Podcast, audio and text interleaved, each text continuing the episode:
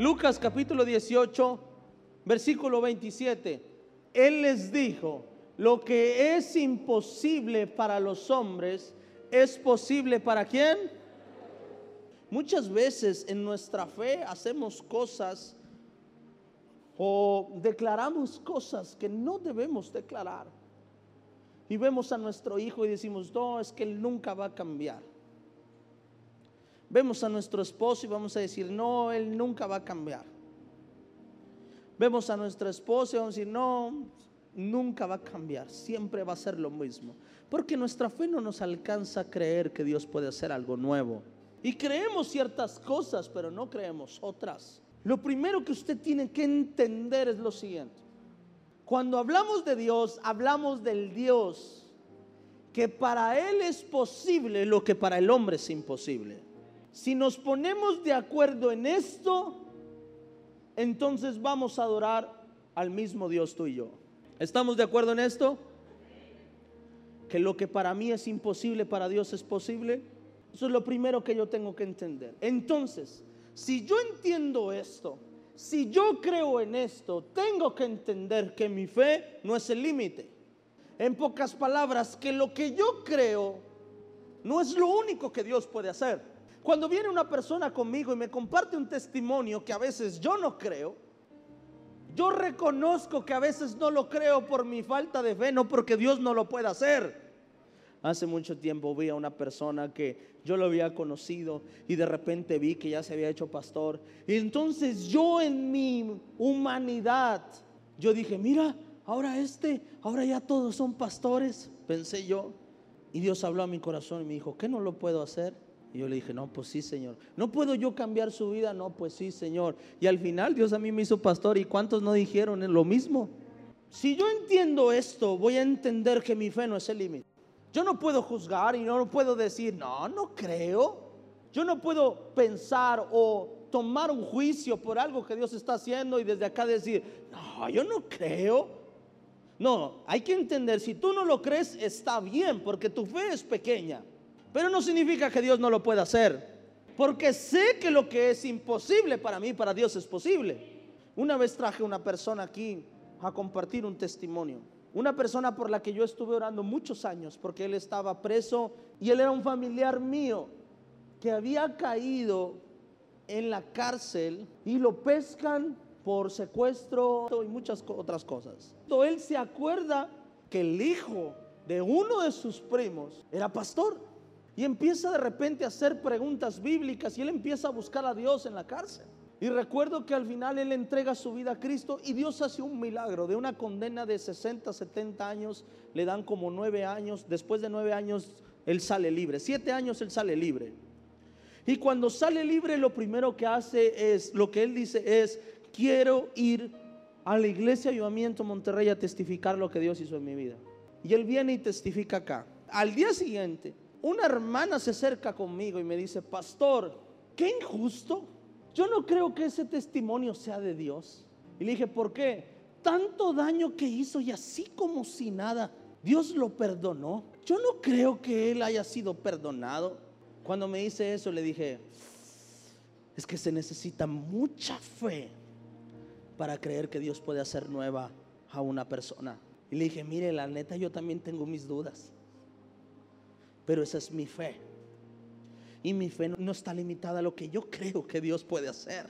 Nos hace comparar y decir, pues si yo no puedo perdonar a mi cuñada, a mi prima, a mi tía que me hizo daño, menos Dios va a perdonar a este. Y empezamos a comparar lo que es Dios con lo que nosotros somos. Y a lo mejor usted está y dice, ¿será posible? Que Dios pueda hacer a alguien nuevo de esta manera. Y quizá tu mente te alcanza a decir, yo lo creo, esa es tu fe. Pero Dios no es como es tu fe. Yo no puedo basar mi creencia en Dios en base a lo que otros creen. Porque quizá tu fe es menor que la mía. Hay gente que sabe mucho, pero cree poco. Conozco pastores que son teólogos, pero tienen poca fe. y te hablan de un Dios y te sacan 20, 50 versículos bíblicos de memoria y tú dices, wow, este es un hombre de Dios, pero eso no significa que sea un hombre de Dios, porque puede que su fe sea limitada y pequeña. Y lo que puede ser una bendición para ti termina destruyendo tu fe. Cuando empecé esta iglesia, cuando Dios me llamó a abrir esta iglesia, cuando mi pastor me mandó abrir esta iglesia, mi ex pastor no creía que Dios iba a respaldar esta obra. Él hasta creyó que en menos de un año esta iglesia se iba a caer. Un hombre de mucha fe que yo respetaba en la fe. Pero es que su fe era, quizá era mucha para muchas cosas, pero para estas cosas era pequeña. Y si yo le hubiera hecho caso, a veces mi fe va a ser pequeña para contigo quizá. Y escucha esto que te voy a decir, porque a lo mejor no lo debería decir yo como pastor. Pero a lo mejor va a haber cosas que voy a decir, híjole, no creo, híjole, híjole, podrá este, podrá o no poder este. Y quizá mi fe puede ser pequeña para contigo. O quizás tu fe puede ser pequeña para conmigo también. Y puedes verme y decir, mira, pues el pastor sí está guapo y todo, pero está muy joven, juega mucho. Apenas tiene 27 años. ¿No? Ya tengo 32. Se pasa bien rápido el tiempo. Y lo que tú quieras, a lo mejor tu fe, ay, sí creo, pero no creo, es que esto, es que lo otro. Quizá tu fe para conmigo también puede ser pequeña. Quizá tu fe para avivamiento pueda ser pequeña. Dices, no, avivamiento no. No, ese hermano no. Ese hermano, yo una vez escuché a un viejito que dijo, en una iglesia en la que yo estaba, me dijo, oiga, el hermano tal, y me dijo, no, ese hermano no se va a lograr. Me dio mucha risa. Le dije, ¿cómo que no se va a lograr? No, ese no, ese al rato se va al mundo otra vez. Me dio mucha risa. A lo mejor hay muchos que no se van a lograr. Quizás es mi fe. Pero ¿sabes cuántos pensaron que yo no me iba a lograr? Pero al final no se hace lo que yo creo, sino lo que Dios puede hacer. Porque hay cosas que en mi fe no puedo lograr. Hay cosas que mi fe ya no me va a llevar a orar. Mi fe me dice, ya no es posible, ya no pierdas tu tiempo, ¿para qué horas? Eso es lo que me dice mi fe. Porque si mi fe es pequeña, no voy a orar por más de lo que yo creo. Pero es que tú no tienes que creer en tus problemas. O no tienes que creer que se va a solucionar un problema. Solo tienes que creer esto, que lo que es imposible para mí, para Dios es posible. Toda mi fe no tiene que estar canalizada en mi problema. Toda mi fe tiene que estar canalizada en el Dios al que yo sirvo. Y ese es el error de nosotros, que usamos la fe y la depositamos en nuestro problema.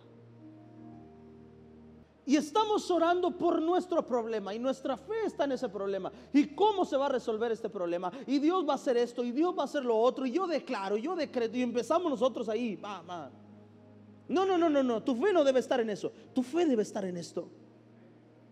Tu fe debe estar asegurada en que Dios esté contigo. Si Dios está conmigo, como dijo Moisés, si Dios está conmigo, yo voy. Si no voy, ¿para qué voy? No me saques de aquí. Mi fe tiene que estar enfocada aquí. En el Dios que yo traigo. En el Dios que yo tengo. En el Dios que yo sirvo. Y entonces voy a caminar en la vida sin pedir cosas que no tengo que pedir, sino creyendo en el Dios que camina conmigo. Y el Dios que camina conmigo va a hacer lo que parece imposible para mí, lo va a ser posible. Vamos a Lucas capítulo 18, versículo 17. De cierto os digo que el que no recibe el reino de Dios como un niño, no entrará en él. El reino de Dios no es un lugar, no es el cielo. El reino de Dios es un estado. El reino de Dios es, no es a dónde ir. El reino de Dios es algo espiritual. el reino de Dios es el gobierno de Dios en un lugar. Eso es el reino de Dios. El reino de Dios dice, no entrará en el reino de Dios, no se refiere a que vas a ir a un lugar donde es el reino de Dios, no. Y usted puede buscar esas predicaciones en YouTube, en Spotify, sobre qué es el reino de Dios para que lo pueda entender. Pero el reino de Dios es gobierno, el gobierno de Dios establecido en una, en una parte. Es como, por ejemplo, eh, en mi casa. Podemos estar en mi casa con mis hijos y está el gobierno de Adrián sobre mi casa. ¿Está conmigo? Si yo saco mis hijos y los llevo al parque, sigue estando el gobierno de Adrián sobre mis hijos. El reino de Dios es su gobierno donde quiera que yo esté. Pero puede ser que yo me vaya sin su gobierno. Cuando me iba a ir a Estados Unidos, cuando iba para Dallas, dejé a Güerito y a Santi en casa de mi mamá y me fui con una preocupación en mi corazón bien fuerte. Porque regañé al güerito antes de irme. Lo regañé porque algo hizo. No me acuerdo qué hizo que lo regañé y le pegué. Y güerito dijo algo, dijo esto, dijo, me voy a ir de la casa. Y a mí me dio mucha risa.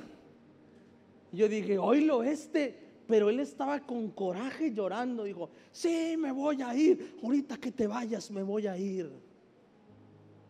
Y mi mamá y mis hermanos tienen la costumbre de dejar el portón abierto y la puerta abierta. Entonces ya como que me hizo clic. Entonces yo todavía bromeando con él le dije, ándale, quiero verte allá afuera para que veas lo que es dormir en la calle y que no sé qué. Dijo, prefiero eso a que me regañes. Y le dije, bueno, ¿es en serio lo que estás diciendo? Me dijo, sí, porque tú me pegas. Me voy a ir de la casa. Y entonces Sara se acerca conmigo y me dice, ven, y me lleva a la cocina en casa de mi mamá. Y me dice, Adrián, ayer o antier hizo lo mismo y agarró una mochila y empezó a echar sus cosas que ya se iban. Mi hijo tiene cinco años, hermano. Entonces ya tuve que hablar con él y me tuve que doblar. No, mi hijo, ¿cómo te vas a ir? ¿Qué voy a hacer yo sin ti? Pura mentira, pero nada, es. ¿Qué voy a hacer yo sin ti? Y, me voy a poner triste y tu mamá va a llorar. Y él como que no, está bien, como diciendo, por ti lo hago. Pero cuando me voy le hablo a mi mamá, eh, hablo con mi mamá, le digo, mamá, no dejes la puerta abierta, cierra la puerta esto y lo otro. Yo estaba ahí con el miedo de que este dije, que por dentro estaba diciendo, sí, le voy a decir que sí, y ahorita ya me voy, o algo, no sé. Hermano, cuando te lo dice un adolescente de 14, 15 años, todavía lo entiendes. Pero cuando te dice alguien de 5 años eso, o su mamá lo maltrata muy feo, y yo me fui con una preocupación. Bueno, con una preocupación que no hablé ni un solo día en los siete días. Con me fui con una preocupación que yo le dije a mi mamá, mamá, cierra la puerta, mamá, cuidado con ese niño, mamá, no sé qué trae en la cabeza ese niño, cuida ese niño, salió igual que su mamá, cuídalo. Y te va, ¿sabes por qué? Porque no está tu gobierno en él. Porque me tuve que ir una semana a 14 horas de mi casa, a 12 horas de mi casa, y sabes que, mi, que tu gobierno no está sobre tu hijo. ¿Me estás entendiendo? Sabes que no estás ahí para decir se cierra la puerta. Sabes que no estás ahí para que si sigue llorando meterle otra nalgada. Sabes que no estás ahí para contentarlo y llevarlo a donde lo tengas que llevar para que se le quite esa idea de la cabeza. Porque lo dejaste pensando en que no quiere estar con su papá y se quiere ir. Y empezó una angustia en mí. Porque tu gobierno no está en él. Eso es el reino de Dios. El reino de Dios es cuando su gobierno está en ti. Y hay ocasiones en las que nosotros andamos vagando fuera de su gobierno, fuera de su reino. Y no porque Dios no tenga el poder de estar de establecer su reino sobre ti. De hecho, es su poder lo que ha hecho que su misericordia te alcance aun cuando no debería alcanzarte. Es su poder lo que ha hecho rebasar los límites de la justicia por su misericordia y su gracia lo que te ha salvado cuando no debiste haber sido salvado. Y por eso dice la Biblia una cosa, dice, de cierto os digo, que el que no recibe el reino de Dios como un niño, dice, no entrará en él. ¿En qué? En el reino de Dios. No entrará en su gobierno. En pocas palabras, el que no tiene una actitud como niño delante de Dios, no será gobernado por Dios. ¿Qué tiene que ver esto con la fe, pastor? Tiene mucho que ver, tiene todo que ver, se refiere a eso. Y está diciendo el que no tenga su mentalidad como un niño, no va a recibir el gobierno de Dios sobre su vida. Y quiero que pongas atención con esto, pero que esto es lo importante de esta prédica. Todo lo que te he dicho es para esto. Si tu fe está basada en lo que Dios puede hacer, el reino de Dios no se va a establecer en ti. Pero si tu fe está basada en el Dios que puede hacer todas las cosas, el reino de Dios se va a establecer en ti. Cuando eres niño, dice que reciba el reino de Dios como niño. Cuando eres niño, tú no limitas lo que tu padre puede hacer. Cuando eres un niño, tú no limitas lo que tu padre puede hacer. Cuando dejas de ser niño, ahora le pones límite a lo que tu padre puede hacer. Es más, híjole, te lo voy a decir así, pero a veces creemos que hasta nuestros padres están tontos y le ponemos límite a su sabiduría. Papá, ¿puedo ir a tal parte? No, mi hijo, porque es muy peligroso y puede pasar esto. No, me va, ¿tú qué sabes? Le ponemos límite a lo que tu papá sabe. Hay que poner una película y tu papá agarra el control y dice, no, mi papá te ríes, no, no sabe poner Netflix le ponemos límite. Por eso su palabra dice, cuando, cuando alguien recibe el gobierno de Dios como un niño, va a poder entrar a su gobierno, su gobierno va a poder entrar en él. ¿Por qué? Porque cuando tú estás ahí y tú dices, ok, mi razonamiento no me da para entenderlo, pero si Dios lo dijo, Él lo hará. Cuando tú dices en tu mente, es que no creo que pueda suceder, no creo que pueda sanar, no, que, no creo que pueda ese milagro sobre mi vida, yo sé, pero estoy abierto a lo que mi Dios pueda hacer. Sé que para mí no es posible, pero sé que para Él no hay nada imposible. Cuando pasa eso, vas a empezar a ver los milagros de Dios en tu vida. Cuando está tu fe basada en Dios no en lo que el hombre puede hacer, no en Dios. Van a suceder cosas que nunca creíste que pudieras hacer. Hace cinco años estuve en Costa Rica y estuve con un pastor en una ciudad que se llama Sarapiquí. Y cuando llegamos vi, vi, su iglesia, un auditorio grande, estacionamiento y todo. Y le dije al pastor, pastor, cuénteme su testimonio. ¿Cómo compró esta iglesia? Y me dijo, no me lo vas a creer. Y me contó el testimonio, un pastor de ya de 70 años. No, una persona vino y que un terreno y la señora se acomodó, el señor se acomodó, me lo vendió barato y una persona vino, me dio el enganche y luego vino otro y me donó todo el blog y empezó a contarme toda la historia y yo decía, no, no, este pastor está en otro nivel. ¿Y sabes qué pensé? Que yo nunca iba a poder hacer eso. Y era un milagro. Y todos en Costa Rica conocían ese milagro. De cómo ese pastor había construido esa iglesia. Porque era un milagro. Pasa el tiempo. Y yo abandoné ese sueño. Dije, no va a ser posible. Voy a rentar toda mi vida. Y sabes qué pensé? Dije, voy a hacer negocio. Y voy a hacer un negocio donde me dé tanto que yo pueda construir una casa para Dios. Y esa era mi misión. Esa era mi visión. Pero un día Dios me llamó a construir iglesia en el peor momento, en medio de una pandemia, sin negocio y sin dinero. Recuerdo que fue un 8 de febrero, un día de mi cumpleaños, lunes 8 de febrero,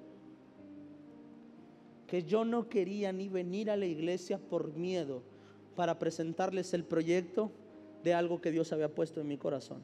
Porque Dios habló a mi vida y me dijo, habla, háblale a tal arquitecto y dile que quieres construir una casa para mí.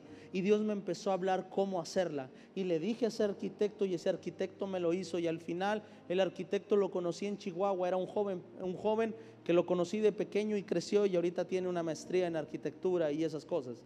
Y entonces cuando lo hace me dice, pastor, me dice, no sé por qué siento que esto es algo de Dios que le dio a usted, así que no le voy a cobrar nada, se lo regalo.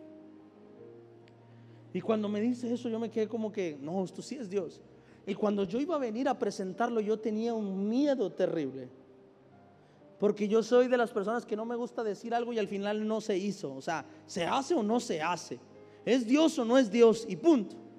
Y el 8 de febrero, y mi esposa ora por mí, me dice, Adrián, vamos, si es Dios, Dios te va a respaldar y esto y lo otro. Y me acuerdo que llegué aquí y tenía todo mi miedo. Y al final lo presenté. Dije, ¿saben qué iglesia? Dios me está llamando a hacer esto. Y en mi fe no era posible. En mi fe no es posible todavía. Pero Dios habló a mi corazón y me dijo, confía en lo que yo puedo hacer, no en lo que tú puedes hacer. Confía no en lo que las personas pueden dar, confía en que yo te lo puedo dar a ti. Apenas hace como un mes recapacité y dije, me acuerdo cuando estuve con el pastor Rolando de Sarapiquí y me contó esa historia y yo no lo creí posible. Y hoy lo estoy haciendo, pero no fue mi fe, fue el reino de Dios el que lo hizo fue su gobierno, fue lo que Él puede hacer, no lo que yo creo que puede venir a mi vida, no lo que yo creo que puede suceder, sino lo que Dios puede hacer. Eso fue lo que lo hizo posible, eso es lo que lo hace posible todos los días. Cuando Dios te dice, hijo, voy a hacer esto en ti, y tu fe dice, ¿cómo le haré? No sé, pero como niño, acepto, Padre, lo que usted pueda hacer. No uso mi mente para pensar si es posible o no es posible. Yo confío en lo que tú me estás diciendo. Que cuando Dios te diga, hijo, te bendeciré, espera el momento, tú le creas y digas, me bendecirá. Y a lo mejor ves lo que tienes y dices, ¿cómo? No es posible. ¿Cómo va a pasar? ¿Cómo va a suceder? No, no, no, no, no mires lo que tienes a tu alrededor. Mira en la persona que te lo dijo. Mira en el que te lo contó. Mira en el que te lo confesó. No es nada más y nada menos que Jehová de los ejércitos. Y lo que es imposible para el hombre, para él es posible. Así que no mires lo que tienes a los lados. Mira quién te lo dijo y se acabó. ¿Cómo le va a hacer? Ese no es mi problema. Si Él lo dijo, Él lo hará. Esa es la diferencia de nuestra fe. Que nuestra fe mira si, lo, si mi necesidad es posible, si el milagro que anhelo es posible. Y tu fe no tiene que estar canalizado en si es posible o no es posible para ti. Tu fe tiene que estar canalizada en quién es el que te lo dice. Y en que si el que te lo dice te dice que sí, no importa cómo, pero lo hará. Y si el que te lo dice te dice que no, aunque se pueda, obedece lo que tu Dios te está diciendo. Dejemos de razonar si es posible o no mi milagro. Y creamos que al Dios que servimos para Él no hay nada imposible. Y si yo creo en el Dios que para Él no hay nada imposible, entonces sucederán cosas que yo no creí que fueran posibles. Sabes, hubo semanas, hay, ha habido semanas Pero cuando empezó, empezamos la construcción, hubo semanas donde los viernes en la noche, y mi esposa lo sabe, me sentaba en el sillón y le decía, quédense arriba, quiero estar yo aquí abajo. Y los viernes apagaba todo, ponía mi adoración y empezaba a esperar en él. Y le decía, Padre, mañana hay pago. Mañana hay que pagar albañiles. Y no tengo más que mil pesos.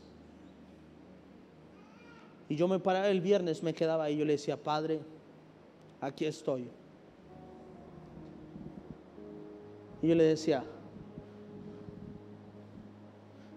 no confío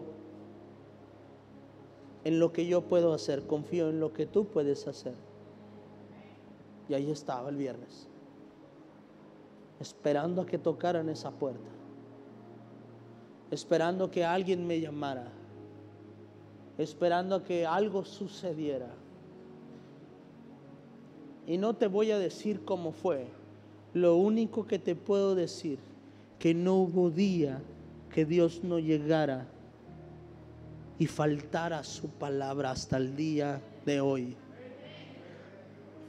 Cuando tu confianza está en Dios, sabes que Dios, si Él dijo que llegará, llegará. Cuando tu confianza está en Él, sabes que cuando Él dice que llegará, llegará. De primero me quedaba llorando, esperando. Pero cuando empecé a ver su mano, ya lo esperaba, pero con ansias. Y yo pensaba, ¿cómo va a ser el milagro esta semana? Llega un momento en tu vida en que antes te preocupabas, pero cuando empiezas a ver su mano, ya estás expectante y dices, ¿cómo le va a ser Dios esta semana? ¿Cómo me va a sorprender Dios? Y cuando llega el viernes o llega el sábado, Dios te sorprende de una manera que no pensabas. Y dices, wow, ¿cómo me va a sorprender la otra semana? Y tu vida empieza a cambiar. Y llega un momento en que dejas de esperar con angustia y ahora empiezas a esperar con expectativa. Y esa es la diferencia cuando caminas con Dios a cuando vives solamente de tu poca fe. Cuando vives con la presencia de Dios, cuando el reino de Dios está sobre ti, sabes, hay cosas, dice, híjole, mejor ni me pongo a pensar. A veces mi esposa me dice, Adrián, ¿cómo le vamos a hacer? Le digo, no quiero ni pensar en eso. Entre más pienso, más problemas tengo porque mi fe es pequeña. Prefiero no pensar, que Dios haga lo que Él tenga que hacer, que, que Él piense lo que Él tenga que pensar y que suceda lo que Él tenga que hacer. Amén. Así funciona esto. Hermano, llega un momento en mi vida en que ahorita, y te lo digo delante de Dios, ya no lo pienso. Ya no pienso. Los primeros días, las primeras semanas, meses era estrés. Un día me enronché todo mi cuerpo por estrés. Este ojo me tambaleaba y se me cerraba. Una, dos veces se me torció la boca y me la tuve que regresar. La quijada me la tuve que regresar. Por estrés. Ahora, ahora me estresan mis hijos. Ahora me estresan otras cosas, pero esa parte no. Porque entiendo que si soy como niño, su gobierno entrará en mí. Que si cuando habla le creo, su gobierno entrará en mí. Si que cuando Dios me dice habla o cállate, lo creo, su gobierno va a entrar en mí. Pero si dejo de ser como niño, voy a pensar por Él, voy a razonar por Él, voy a dudar de Él, voy a dudar de quién es mi Dios, de quién es el Dios al que yo sirvo. Amén. Sea como niño cuando Dios hable. Amén. Dele un aplauso al Señor y póngase de pie.